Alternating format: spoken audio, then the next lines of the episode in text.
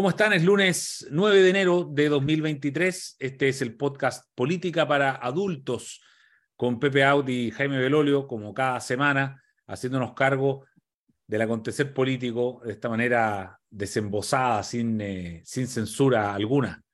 Eh, y además que la política está de vuelta con, eh, con, mucha, mucho acontecer, muchos episodios que, que comentar, así que vamos directo al grano me toca partir con Jaime Belolio esta semana. Jaime, eh, bueno, hoy día mismo tenemos noticia fresca. La, ministra vocera, a ti le tocó ser vocero, eh, hace una declaración para tratar de cerrar el episodio y la crisis de los indultos, pero pareciera que abrió más el tema, ¿no? Al decir que, al reconocer en el fondo que, que, hubo indultos que fueron un error.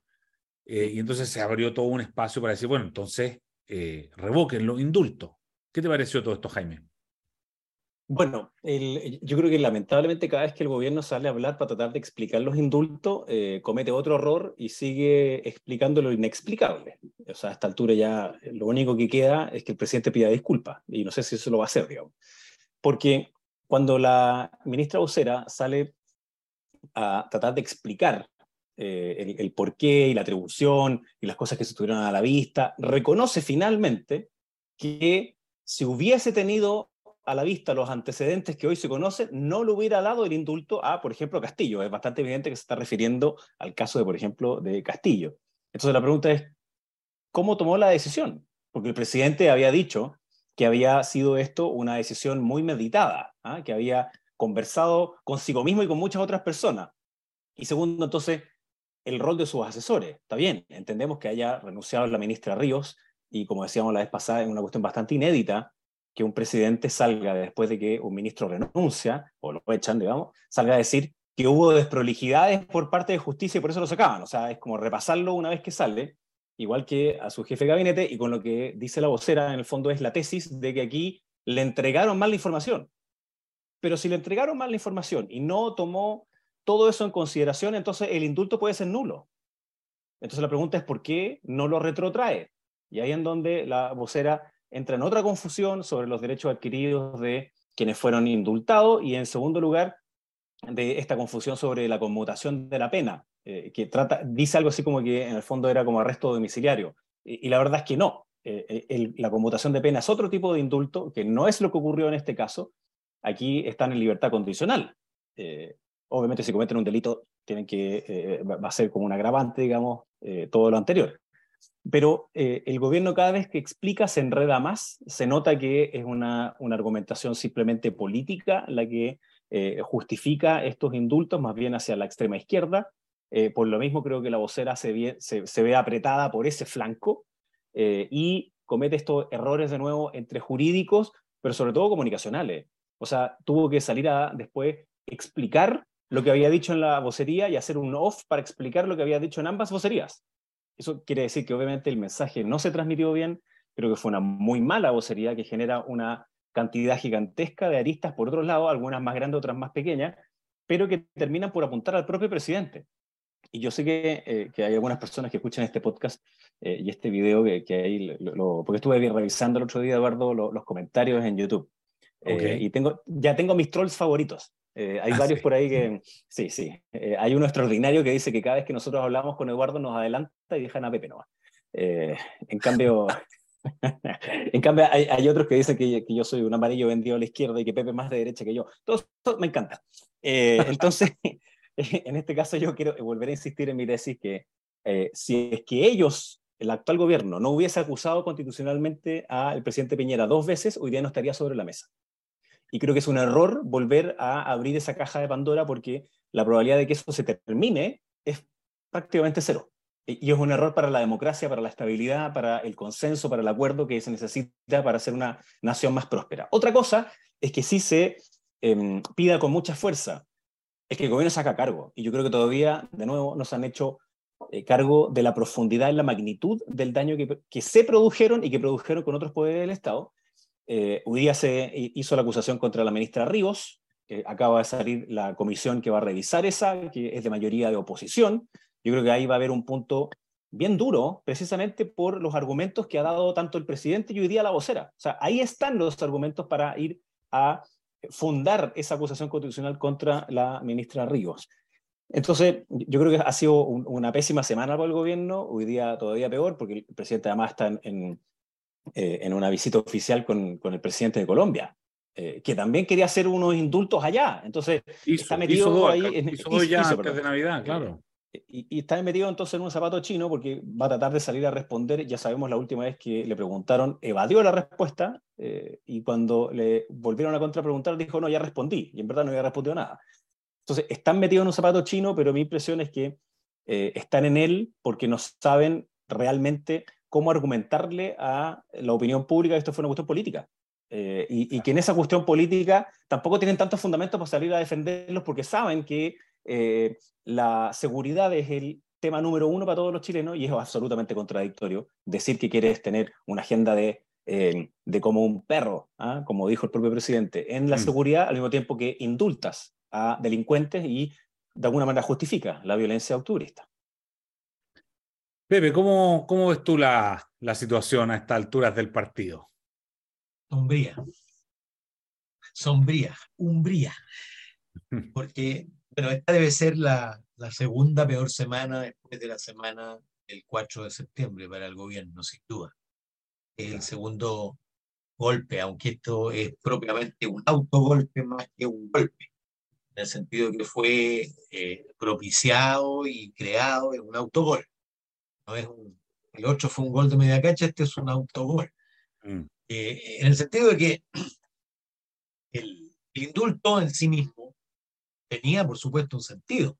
Estaba en el programa, tenía un compromiso con sus partidos, lo había dicho además eh, Torbe, eh, muy prontamente fracasó la idea del proyecto de ley y en consecuencia debió haberlo hecho al primer mes, es decir, inmediatamente llegado al gobierno.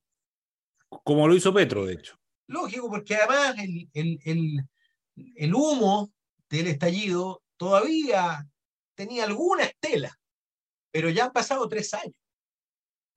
El humo se convirtió en otra cosa completamente distinta. El juicio que hay hoy y la, la apreciación ciudadana de los excesos del estallido, los desbordes del estallido, de la violencia social del estallido, es hoy día mucho más categórica de lo que fue hace seis meses, hace un año, hace dos años, exacerbado naturalmente por la situación de hoy. Entonces, eh, yo, fíjate, pienso que era indispensable el estallido para, o sea, el, el indulto para el gobierno. Pero era tan indispensable y tan delicado por lo mismo, y tan contracorriente en el sentido de que el, el, eh, el, el, presidente, sus asesores, todo el mundo debe haber sabido que iba a generar una corriente de rechazo muy mayoritaria, que iba en contra de la tendencia al acuerdo transversal respecto de la seguridad, en fin. Eh, y por lo tanto tendrías que haber tenido un cuidado extremo de poder argumentar en términos de la pacificación, es decir, del gesto de pacificación. Y por lo tanto, como se te pasa un par de, no, no tengo el otro detalle, además no sé por qué mezclaron a Mateluna con, lo, con los del estallido, porque al final ensucia el concepto. ¿ah? El concepto y el estallido ya pasó, fue duro, tuvo excesos, pero, pero es hora de que nos reconciliemos y, pasemos página y por lo tanto yo voy a indultar. Eh, pero cuando tú indultas a alguien que tiene un prontuario como el de Luis Castillo, se te desarma por completo la argumentación, pero por completo.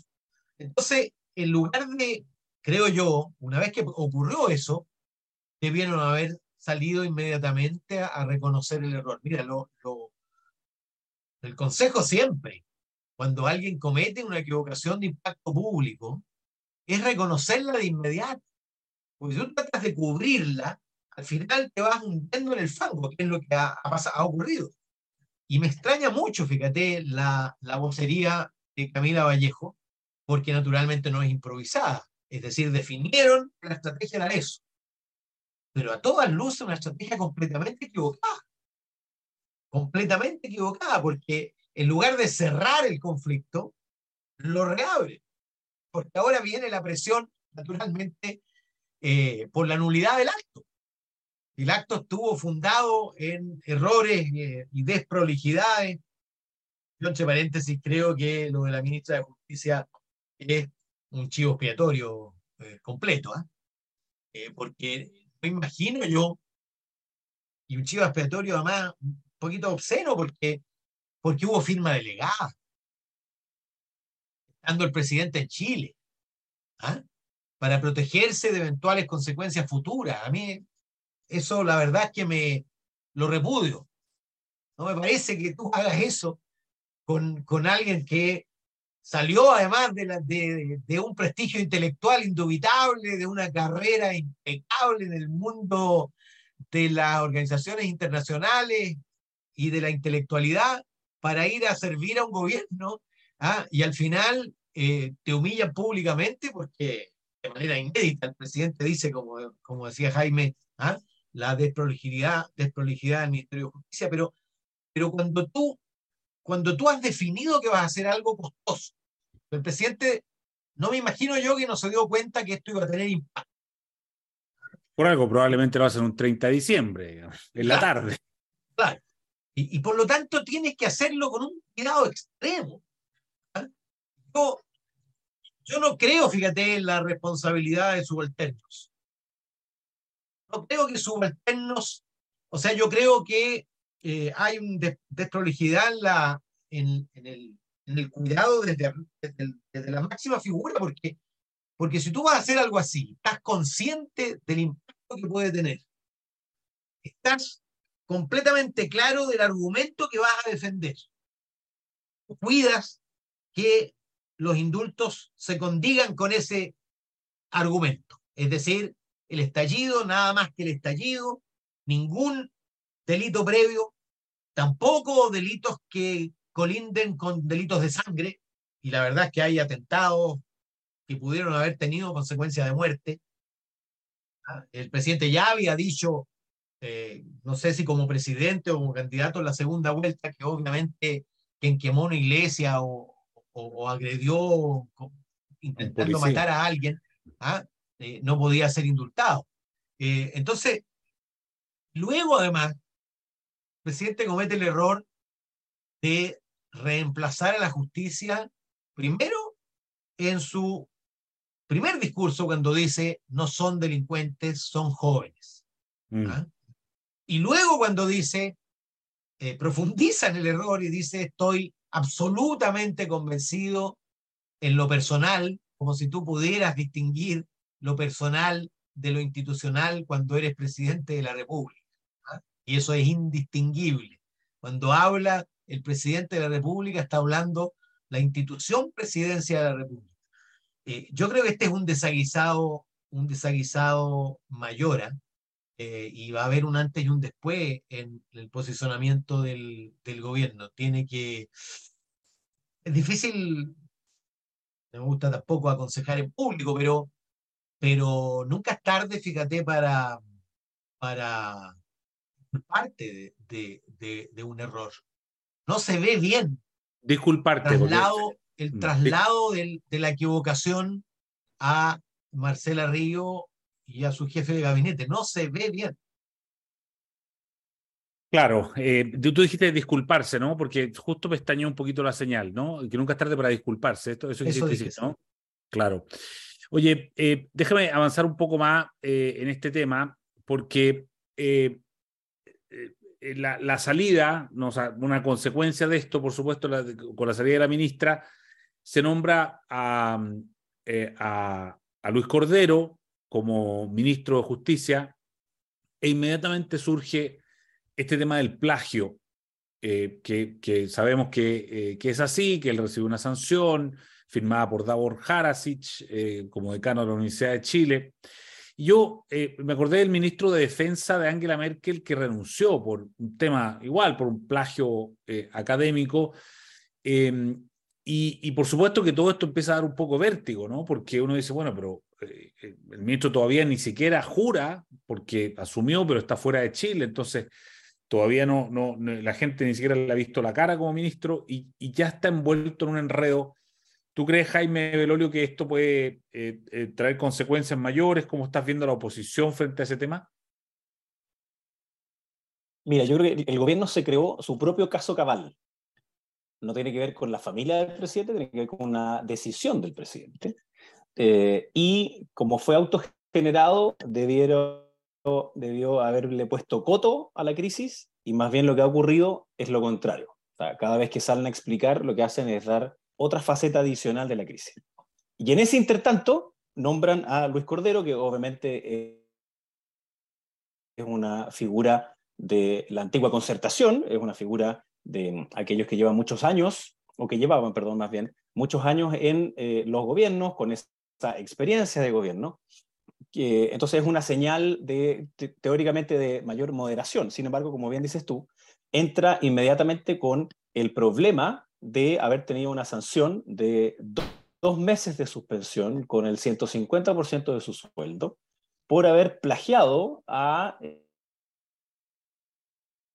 eh, otros autores en la acusa de él es que fue un problema de diagramación, pero evidentemente esto le produce un, problema eh, relevante a la hora de asumir. Hay otro que aparece hoy día, de hecho, en la segunda, así como un, es un tuit de em, América Transparente, que dice que eh, el nuevo ministro, digamos, fue, no sé si la palabra es como asesor o representante, dice, pero de la Asociación de Notarios, que es uno de los puntos más importantes que no se ha podido avanzar, digamos, en, eh, en la legislación porque ha habido un lobby gigantesco, eh, más allá de que se pueda mejorar o no la ley, pero ha habido un lobby gigantesco. Eh, entonces, ya tiene ahí dos cosas que, que, lo hacen partir con, de, mala manera. Yo tengo una buena impresión de Luis Cordero, que, que, las veces que me tocó escucharlo presentar en el Congreso, una persona preparada, seria, y con buenos fundamentos. Eh, sin embargo, creo que esas dos cosas lo hacen partir mal y en el contexto actual es todavía peor, eh, porque hay una gigantesca desconfianza, eh, porque hay un enervamiento, precisamente porque hay eso, capaz que lo que anterior, que acabamos de mencionar, pase piola, porque como problemas mucho más graves en términos de lo que dijo la vocera, lo del propio presidente, los dos que estaban colados en la primera vuelta, entre los cuales está eh, este castillo, eh, o pide disculpa, pero ninguna de las dos cosas la ha hecho y las dos tienen consecuencias políticas distintas. Entonces, eh, creo que es posible que el nombramiento del ministro y sus críticas pasen coladas, dado la gravedad de las otras situaciones que están pasando en paralelo. La oposición ya obviamente presentó una acusación contra el, ministro Jackson, la presentó el Partido Republicano, y Chile Vamos presentó la acusación contra la, ministra, la ex ministra Ríos, cuya comisión ya se conformó, como decíamos antes, de mayoría de oposición, y esa yo creo que va a ser la que tiene más opciones de pasar al Senado. y tiene más opciones porque es bastante claro el, que lo que se va a juzgar son los indultos. y si es que se saltaron o no se saltaron la legalidad, y parece que es la desprolijidad, ¿es acaso una ilegalidad? ¿Sí o no? Si no se tuvieron todos los antecedentes de la vista para indultar, por ejemplo, a Castillo, que tenía 26 detenciones previas y 5 condenas. Eh, entonces, ¿qué es? Porque va en contra del artículo cuarto de la ley que permite los indultos. Después dice el artículo sexto que el presidente puede hacerlo fundando su razón, pero si no estaban estos antecedentes, tampoco están fundados. Entonces ahí hay un problema eh, que el gobierno va a tener que superar pronto, o sea, pronto me refiero a esta semana, porque no puede seguir alargando esta sangría, eh, salvo que nos diga, mire, ¿sabe qué? Aquí fuimos engañados ¿ah? y no nos dieron la información de adrede, pero tampoco veo que eso vaya, vaya a pasar. Entonces, es, su propio cabal y por tanto va a tener su propio calvario que necesitan resolver cuanto antes sin eh, hacer ese tipo de... Em, sin seguir abriendo flancos, que parece ser el principal problema, y lo del nuevo ministro de Justicia le abre un nuevo flanco, pero al lado de los otros es mucho más pequeño. Ahora, Jaime, la, confusión, la confusión, si es que faltaran elementos para confundir, ¿no? Es que toda la prensa del fin de semana habla de que eh, hubo una corrección del primer, de la primera comunicación y que justicia quiso eliminar a los dos nombres para ser reemplazados. Y que entonces, si justicia quiso eliminarlos y no fueron eliminados, es porque el gabinete de la presidencia los agregó. Entiendo yo que corrigió y dijo, no, no se reemplazan, se agregan. ¿ah? Eh, y por lo tanto, lo que parece evidente es que desde justicia no se quiso indultar a la persona que tenía una condena a 10 años por robo con violencia e intimidación. Claro. Eh, Pepe, y sobre el tema de, Luis Cordero, y, déjame inmediatamente pegarle, este, el programa lo estamos grabando ahora cuando todavía no tenemos el desenlace de lo que pasa con el tema fiscal nacional, porque al final todo tuvo que ver con lo mismo, ¿no? Eh, con, la justicia, con el Ministerio de Justicia. Eh, todos los temas, que las papas calientes que están en este minuto, estamos votando fiscal nacional ahora mismo, mientras grabamos este programa. Eh, está este, este, nuevo ministro de Justicia con este enredo del plagio. Eh, y por supuesto este, flanco abierto hoy día por la, por la vocera, como, como ese, es, esa parte, ¿no? El, el, desenlace. Lo, lo, que te quiero decir es que estamos votando a Valencia o se está votando a Valencia con total incertidumbre. No, no, nadie es capaz de decir si se aprueba o no se aprueba, lo, lo cual es, impensado para ser la tercera oportunidad, por una, una, cuestión que nunca había ocurrido, ¿no? Que, que, que se rechazara un fiscal nacional. Bueno, tampoco había ocurrido nunca. O Se acaba de aprobar en comisión, ¿ah? Solo como antecedente para la respuesta de Sí, sí. ¿Por cuánto? ¿Por cuánto? ¿En comisión? Sí. Fue unánime. unánime, claro. Bueno. Probó de forma unánime en la comisión. Que decía que la comisión lo había propuesto formalmente al, al, gobierno y en consecuencia eh, tiene el apoyo de la comisión. El problema es que antes, cuando tú tenías el apoyo de una comisión, donde están los representantes de las distintas bancadas, tú podías concluir que ibas a tener el apoyo de la sala. Pero hoy día, francamente, con el nivel de, de individualización del rol senatorial, cada uno negocia para sí mismo. Y por lo tanto, no, no te sirve llegar a acuerdo con las bancadas, no te sirve llegar a acuerdo con los miembros de la comisión, porque no, ninguno de ellos controla los votos. Ahí está Pedro Araya en la bancada del PPD y hay votos dudosos en el PPD. Ahí está De Urresti en el PS y hay votos dudosos en el PS. Ahí está Galilea, entiendo, por el RN y hay votos dudosos en el RN. En fin, ¿para qué seguir? Eh, y por lo tanto, vamos a tener incertidumbre. Ahora, francamente, a esta altura, eh, yo responsabilizo al Senado. Porque este era uno de los candidatos que el Senado quería. Morales también era uno de los candidatos que el Senado quería, francamente. Y, por lo tanto, si hay un rechazo, lo que habla es del nivel de, de falta de gobernabilidad de la institución Senado de la República.